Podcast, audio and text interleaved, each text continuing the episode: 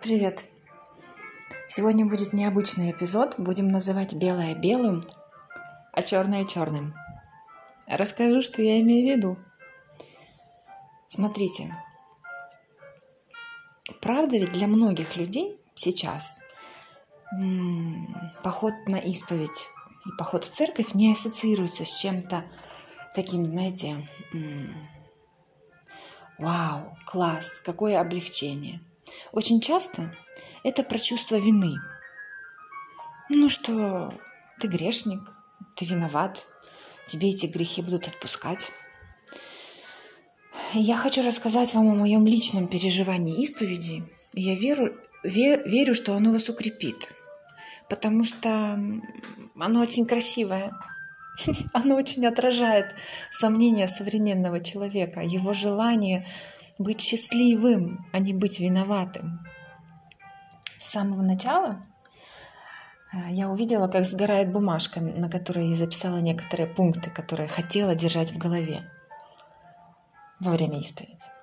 Тем самым Бог как бы говорит, м-м, нет, м-м, я не помню твоих грехов, они сгорают.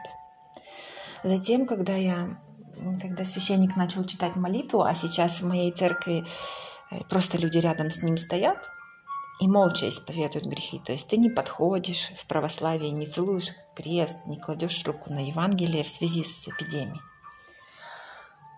Когда священник начал читать эти общие молитвы, я увидела такую картинку своим духовным зрением, что стоит Иисус, а, и Он защищает меня от огня, от чего-то такого не очень хорошего. Стоит, и ему ничего, хоть бы хны. А у меня моя спина я тоже была повернута к этому огню какое-то время, она была немножко даже, как сказать, обожжена. И Иисус мне эти все раны залечил. Залечил, и стоя спиной к огню, который он победил, у него ничего не происходит, он полностью неуязвим. Он меня так толкает любовно, с любовью в спину и говорит, иди, иди, я здесь, я, это моя роль защищать тебя от этого ада, огня. И в его глазах столько любви. Видите, даже, даже темп, даже новая мелодия началась, жизнеутверждающая на фоне музыкальном. В его глазах столько любви, что, что я понимаю, что исповедь не для того, чтобы мы чувствовали вину за то, что мы какие-то не такие. Это еще одна возможность вспомнить об Иисусе и о том, что Он нам дал. Ну, Господи, какой это дар! В любой момент мы можем услышать Бога, мы можем обратиться к Нему и получить ответы. Мы можем узнать, что Он нам сегодня предлагает, какое наше предназначение. Можем задать любой вопрос – как в «Что, где, когда». И самый главный ведущий будет бесконечно рад уделить тебе время и на него отвечать.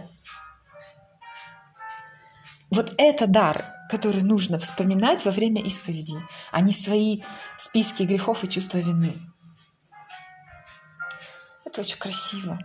Я рассказываю всем, кому могу, друзьям, любимому человеку, чтобы они, как сказать, чтобы у них был, э, не скажу, что правильный взгляд на исповедь, но какой-то более радостный, что ли. Аж пританцовываю, записывая вам этот эпизод. Люблю вас, конечно же, обнимаю. Ой, я, я же самое главное забыла сказать, самую большую красоту. В момент, когда говорят, что ваши грехи отпускаются – я буквально физически почувствовала, как с неба на меня обрушивается огромный водопад воды. И он меня полностью всю с головы до ног, а, как сказать, омывает, очищает, не знаю. Но это такое чувство свежести и чистоты меня посетило, что это просто вау. Поэтому Исповедь может быть еще и такой. Люблю вас.